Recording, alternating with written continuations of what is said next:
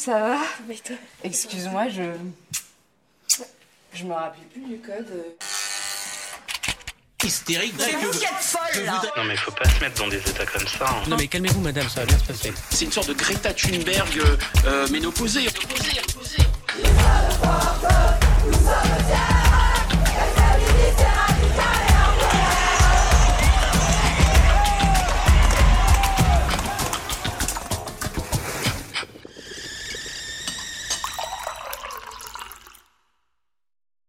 C'est l'amoureuse de ma plus ancienne amie.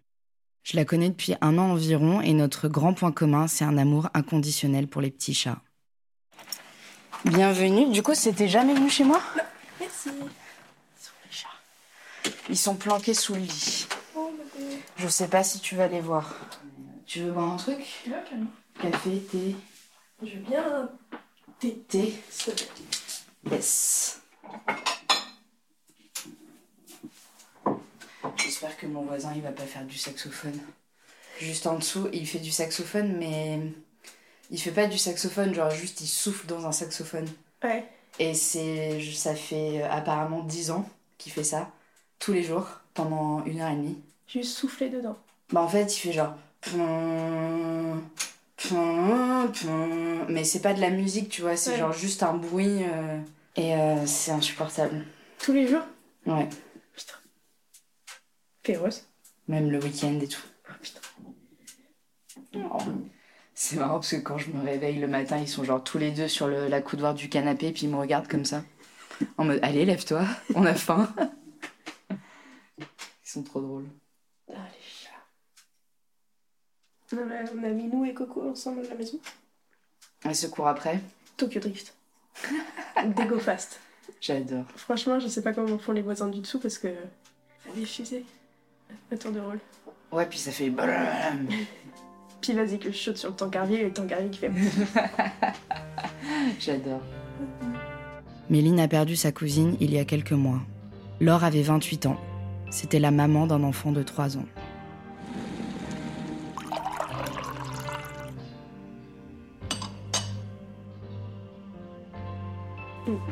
Merci.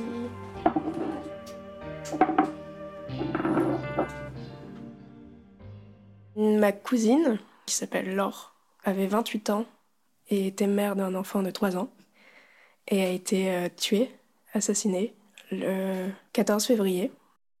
Officiellement, elle a été retrouvée le 14 février chez elle, mais euh, elle a été euh, donc tuée une semaine plus tôt. Ses parents n'avaient pas de nouvelles. Donc, au bout d'un moment, on a contacté la police et donc a été découverte. Elle a été tuée donc par euh, son ex-compagnon qui venait de sortir de prison pour euh, violence conjugale. Donc ma cousine avait porté plainte et donc il avait été euh, emprisonné pendant un an et relâché un peu plus tôt. Et euh, personne n'était au courant. Il n'y avait pas vraiment de mesure d'éloignement ou quoi que ce soit. Donc bah, c'était un drame qui aurait pu être évité. Il était dans la même ville, il était à côté. Il n'y avait rien, quoi. Il n'y avait pas de... aucune mesure. Et c'était un... un homme qui a déjà été euh, condamné plusieurs fois pour violence conjugale. Donc, euh, cette plainte-là, elle l'a envoyée pendant juste un an, quoi, derrière les barreaux. Et je pense que pour lui, c'était juste une promenade, quoi. Rien de particulier. Bah, cette négligence, euh, ça a enlevé euh, une maman, quoi. Une maman, une femme, une cousine, une sœur, une fille. Mm. On peut faire une pause si tu veux, je dis.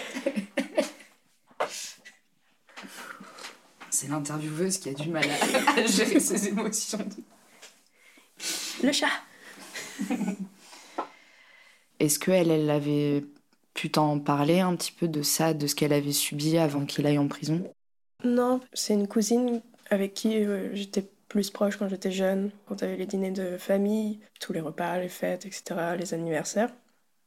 Et à partir du moment où je suis partie aussi à Paris, elle a eu aussi sa vie, son travail, ses amis, etc. Enfin, c'est plutôt des relations de famille que tu revois pour les dîners et tout. Donc, euh, non. Il me semble qu'elle en avait parlé que à sa mère. Donc, euh, c'est pas quelque chose, je pense qu'elle avait envie de dire à grand monde, mais déjà elle avait eu le courage de porter plainte. Et ce qui est, je pense, énorme. Et au final, tu te rends compte que tu portes plainte ou que tu portes pas plainte, vu qu'il n'y a aucune protection, la, fin est, est, la même quoi, pour les femmes. Et euh, elle a été euh, tranquille pendant un an. Mais euh, ça aurait pas été elle, ça aurait peut-être été l'ex-femme de cet homme, mais avant ou après, on ne sait pas qui. Mais euh, au final, t'as envie de dire aux femmes allez porter plainte, mais t'as pas de suite, t'as rien, t'as rien qui les protège. Même si elles ont un travail ou une vie, parce qu'il y a des femmes qui n'ont pas les moyens, mais il y en a d'autres qui peuvent se permettre d'être indépendantes, etc. T'as rien. C'est pas une barrière que t'as envie qu'il y ait, mais un dispositif quoi, qui soit mis en place pour éloigner ces hommes euh, le plus loin possible. Au bout de la dixième plainte, tu le remets pas en prison juste un an. Tu te poses des questions quand même sur le cas. Et après, tu peux pas euh, dire, euh, bah, elle aurait pas dû, c'est un mauvais choix de sa part. Non. Parce qu'il y a aussi ce remarque-là. Oui, c'est une façon de pas regarder le problème en face, d'individualiser le phénomène de la violence en disant que bah, c'est à, à, cause de, du couple ou de la femme qui subit ça. C'est toujours été ça. Dans ma famille, toutes les femmes que je connaisse. Ma mère, mes deux grands-mères ont été des femmes battues. Et ça a toujours été les remarques que tu peux entendre à certains moments dans ta vie, euh, que ce soit même dans la famille, un peu éloignée, un peu. Pour moi, c'est débile. On a de plus en plus de visibilité sur le féminicide et sur les violences conjugales, mais c'est encore hyper tabou et t'as encore énormément de préjugés sur.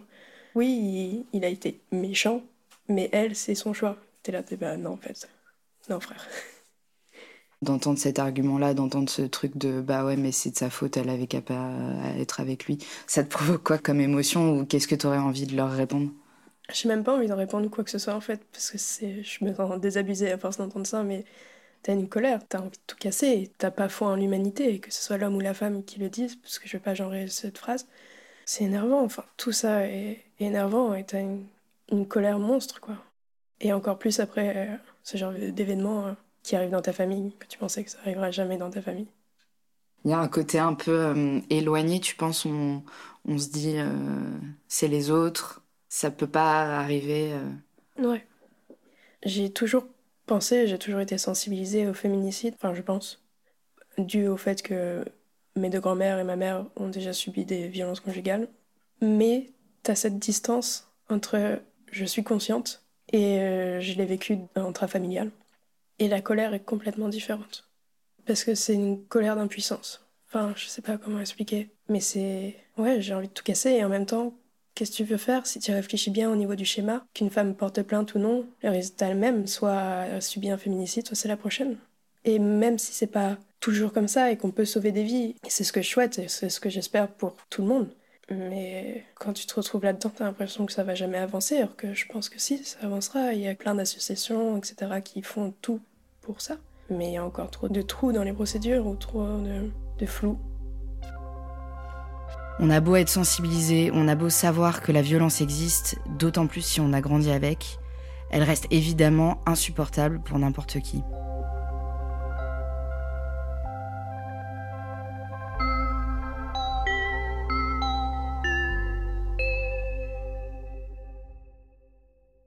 Quand je l'ai appris, tout est tombé en fait. Je savais plus si j'étais triste, énervée, je ressentais plus rien. Pendant une semaine ou deux, j'avais l'impression que rien n'était réel en fait.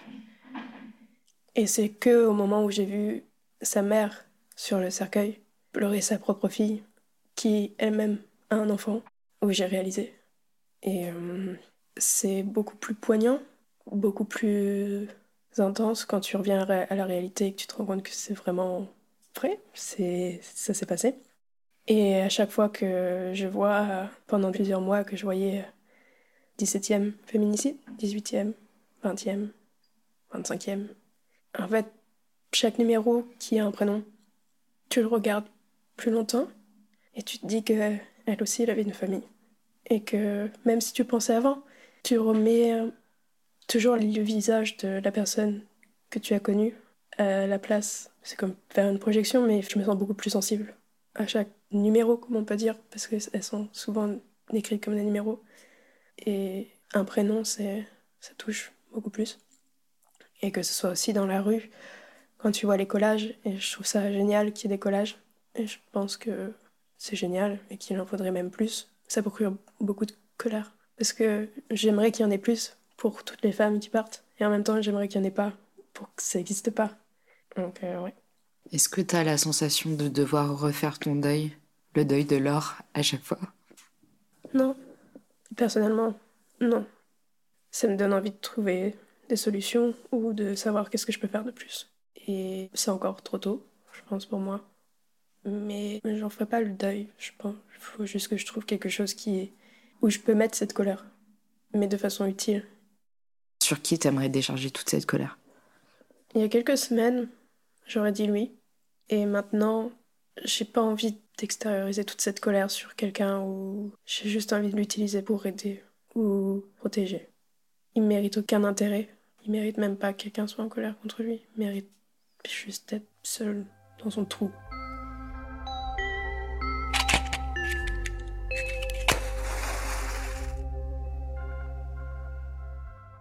Est-ce que tu peux me parler aussi un petit peu du sentiment de tristesse? Parce que je suppose que c'est pas comme un deuil normal. Oui. C'est pas comme quelqu'un qui a une maladie ou un accident. Est-ce que tu peux me dire un petit peu ce qui était différent pour toi euh, dans cette perte? Ouais. La tristesse au niveau du deuil, quand tu l'apprends, j'ai envie de te dire que oui, au début j'étais triste parce que la seule chose que je pouvais faire c'était pleurer quand on me l'a pris. Mais en fait, ça a tellement été remplacé par la colère que euh, la tristesse, je l'ai vécue à certains moments quand je me rendais compte qu'elle était partie après je me disais, ben non, enfin si, elle est partie, mais avant l'enterrement. Mais 80% du temps, c'était que de la colère. Et j'ai été vraiment, réellement triste, comme je disais, pendant l'enterrement parce que la pire chose que tu puisses voir, c'est une mère qui pleure sa fille. Et je pense que personne ne mérite de voir ça. Et cette image, c'est la pire que je puisse avoir en tête. Après, j'ai pas réellement vécu de tristesse, comme tu disais, que ce soit un deuil de maladie ou de vieillesse, etc. C'était vraiment que de la colère et j'ai jamais été quelqu'un en colère. J'ai toujours été très positive sur la vie. Mais là, c'était trop. Un peu trop. Et je pense, oui, que de la colère. La colère parce que personne mérite ça et personne mérite cette souffrance, encore moins dans ces circonstances-là. En colère parce que il y a un enfant qui a pu sa maman aussi derrière. En colère parce que c'était une enfant elle-même. Elle avait 28 ans. En colère parce que il méritait pas d'être sorti de prison après autant de condamnations pour violence conjugale pendant des années avec d'autres femmes aussi. En colère parce que bah, la société fait rien. Et euh, en colère parce que c'est juste un chiffre sur des papiers. Un chiffre qui s'ajoute à un autre. Et c'est une personne qui a un prénom, qui a un nom, qui a une vie, qui était aimée. Et personne ne mérite ça. Et que les gens disent autour de toi euh, son choix aussi n'était pas le bon, non, aucun rapport. Ces gens-là ne devraient pas être réhabilités dans la société euh, aussi rapidement et sans aucune protection pour les victimes et sans aussi euh, je sais pas, un suivi psychologique aussi pour ces, ces hommes violents qui ont sûrement, certains, vécu des traumas plus jeunes, etc. Mais je pense qu'il y a plein d'installations aussi qui peuvent les permettre de ne plus être comme ça. J'étais déjà assez sensible au sexisme, etc. Mais je suis devenue beaucoup, beaucoup plus. Que ce soit au niveau des remarques, des regards, des gestes, que ce soit dans la rue, dans le métro, travail, n'importe où.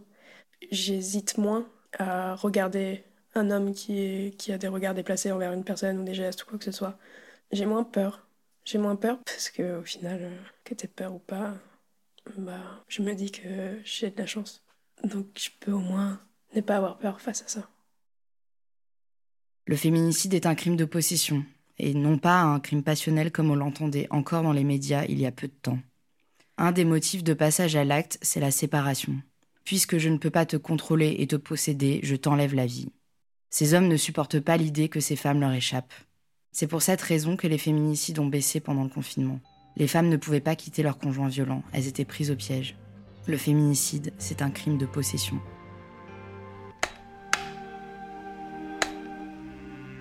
Écoutez la magnifique Canción sin miedo de Bibir Quintana. Littéralement la chanson sans peur. C'est un hymne féministe mexicain contre les féminicides. Ici, l'artiste chante avec la chorale El Palomar.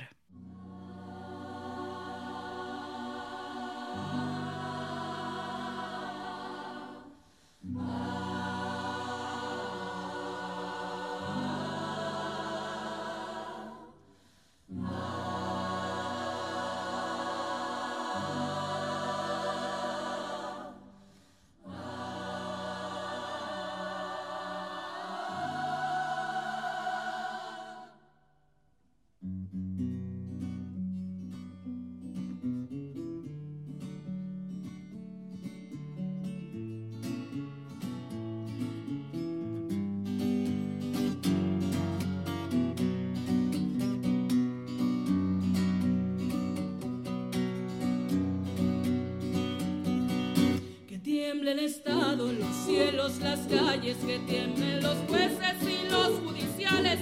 Hoy a las mujeres nos quitan la calma, nos sembraron miedo, nos crecieron alas.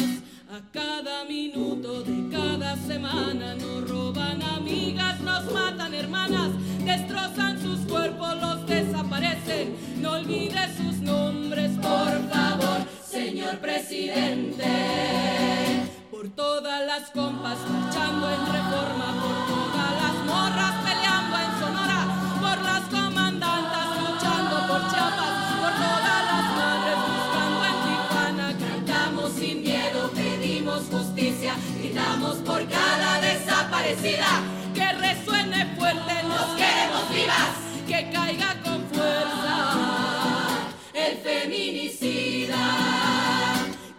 todo lo incendio, yo todo lo rompo. Si un día algún fulano te apaga los ojos, ya nada me calla, ya todo me sobra. Si tocan a una, respondemos todas.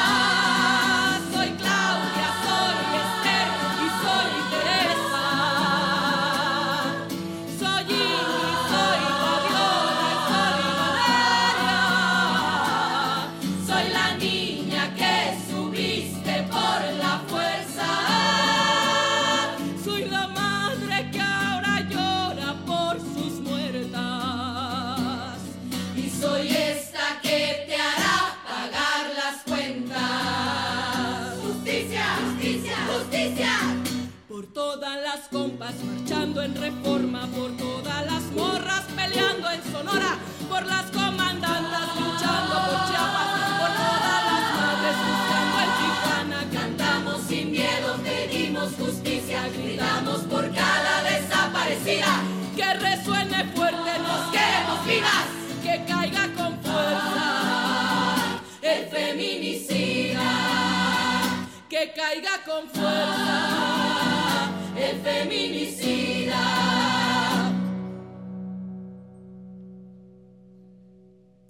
Y retiembla en sus centros la tierra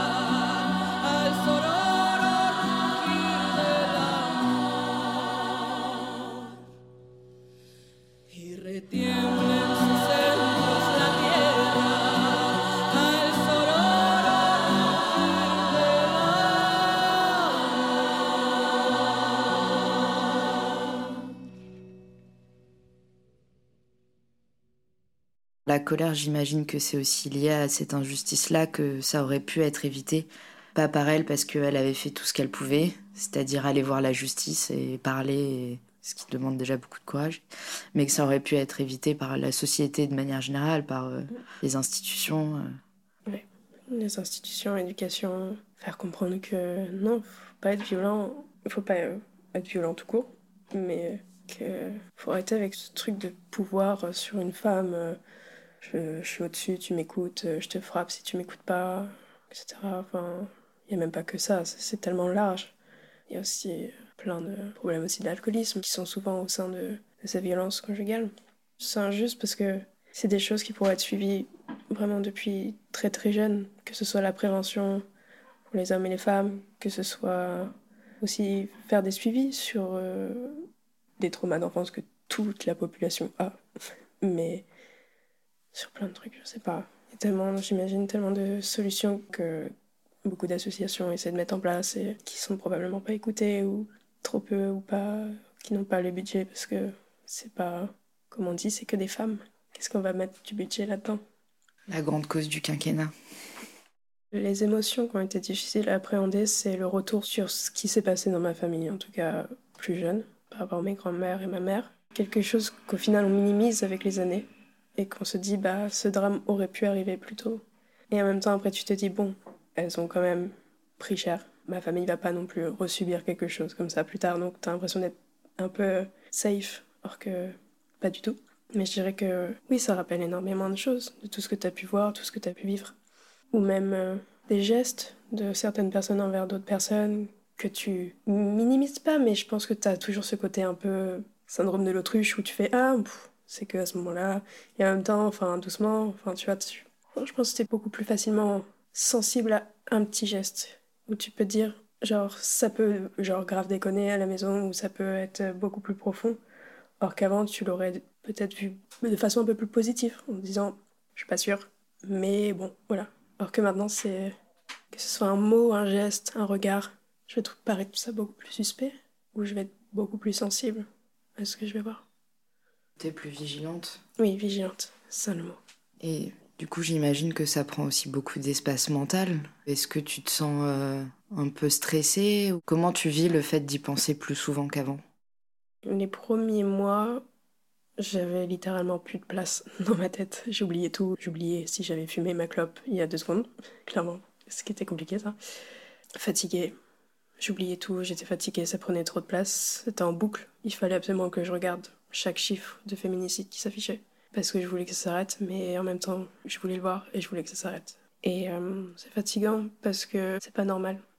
Je trouve pas ça normal que ça prenne autant de place dans ta tête que ce soit aussi présent dans la vie de tous les jours. Et que, en fait, s'il y a rien qui se passe, mais que ce soit des violences ou du sexisme en place publique ou enfin, le package que subissent les femmes, c'est fatigant de voir d'être beaucoup plus sensible à ça parce que pour moi c'est pas normal. Et tu pouvais pas faire autrement Personne. C'est pour ça que je j'ai espoir en ce- au fait que ça change et que ça évolue et que si même ce nombre de féminicides pouvait être divisé par deux et après encore par deux et encore par deux, ce serait génial.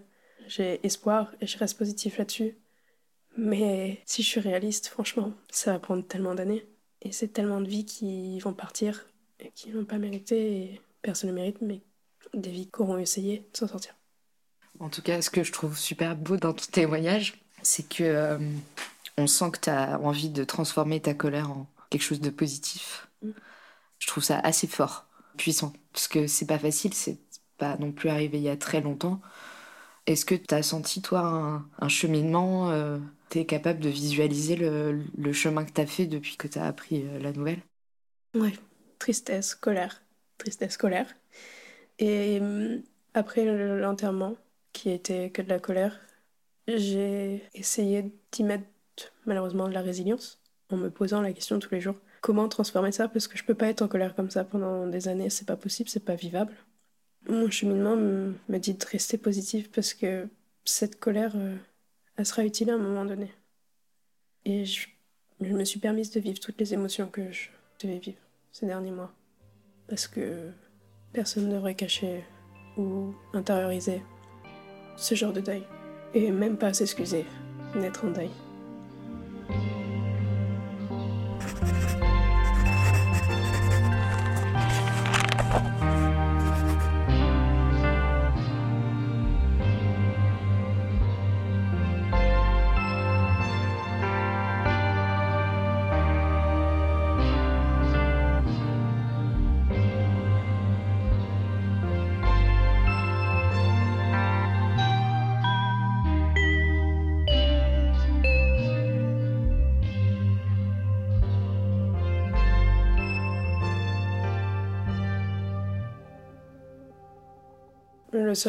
Truc que j'aurais appris, c'est qu'il faut en parler au maximum. Il faut se sentir légitime, quelle que soit ta place dans cette famille, proche, moins proche. Il faut en parler, il faut se renseigner, voir s'il y a des associations aussi qui peuvent soit t'aider, soit euh, voir euh, comment agir, ces solutions-là. Extérioriser toutes les émotions. Vivre la colère et la tristesse. Même si c'est que de la colère, faut la vivre au maximum et en parler. En parler autour de soi, en parler à n'importe qui en fait. Si t'as envie d'en parler, t'en parles. Et pour ceux qui n'ont jamais vécu ça, et je le souhaite pas, je le souhaite à personne, continuez à militer, continuez à faire les marches, continuez à coller des prénoms dans la rue, continuez à se lever contre euh, des actes sexistes ou violents, que ce soit dans la rue, dans le métro, ou chez soi, ou dans un bar. Être présent, que ce soit une femme ou un homme, tous les deux sont légitimes de se lever et d'aller dire stop. Merci. C'est bien. Est-ce que, euh, dernière question peut-être, pourquoi tu as accepté de venir parler? C'est thérapeutique.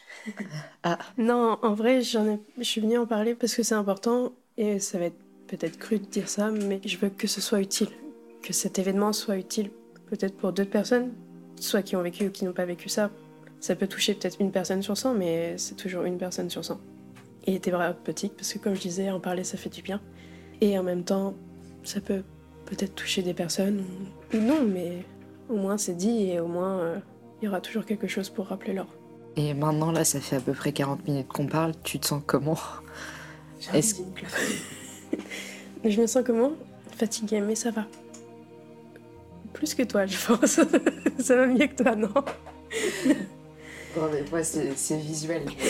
Ça va. non, je me sens. Je me sens. Je me sens fatiguée, mais je me sens bien et je pense que c'est aussi la bonne chose. L'or n'était pas un chiffre, tout comme les 80 femmes assassinées par des hommes entre janvier et août 2023, tout comme les centaines chaque année seulement en France.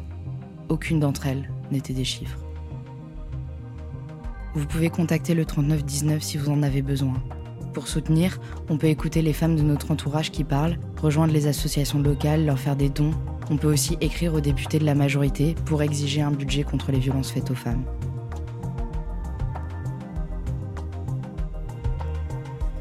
Je suis Judy Calpero et je vous remercie d'avoir écouté Allumettes et Tasse de thé. Si le podcast vous plaît, n'hésitez pas à partager à vos potes, à vos proches et collègues, commentez, likez, abonnez-vous à la newsletter et suivez-nous sur Instagram. Ce podcast est un espace ouvert à tous, même aux hommes cisgenres hétéros. Prenons la parole et faisons la révolution par les émotions, tous ensemble. Cette série est produite par Mia Productions, enregistrée par William Agasvari. Le sound design, montage et mixage sont réalisés par Antoine Ollier. Les textes sont interprétés par Aurélie Toucas et l'illustration est de Marie Leménès. Merci à la radio Cause Commune pour leur accueil.